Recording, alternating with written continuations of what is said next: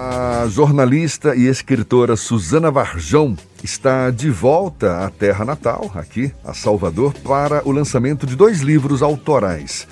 Diário de uma Louca e Divagações, obras que chegam pela editora Caramurê. O evento vai ser realizado hoje, a partir das seis da tarde, no MAN, Museu de Arte Moderna da Bahia.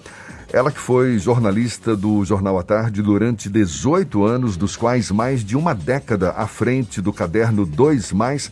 Suzana diz que essas obras são um pranto, são como um pranto travestido de xiste e lirismo,